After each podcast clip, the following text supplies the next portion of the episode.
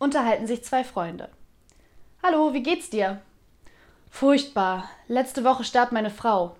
Welche Tragödie. Was hat sie denn gehabt? Ein kleines Einzelhandelsgeschäft und paar Tausende auf der Bank. Nein, ich meine, was hat ihr gefehlt? Ein Bauplatz, um das Geschäft zu erweitern. Das meine ich doch nicht. An was ist sie gestorben? Ach so. Sie ging in den Keller, um fürs Mittagessen Sauerkraut und Kartoffeln hochzuholen. Auf der Treppe ist sie gefallen und hat sich das Genick gebrochen. Um Himmels willen. Und was habt ihr da gemacht? Nudeln.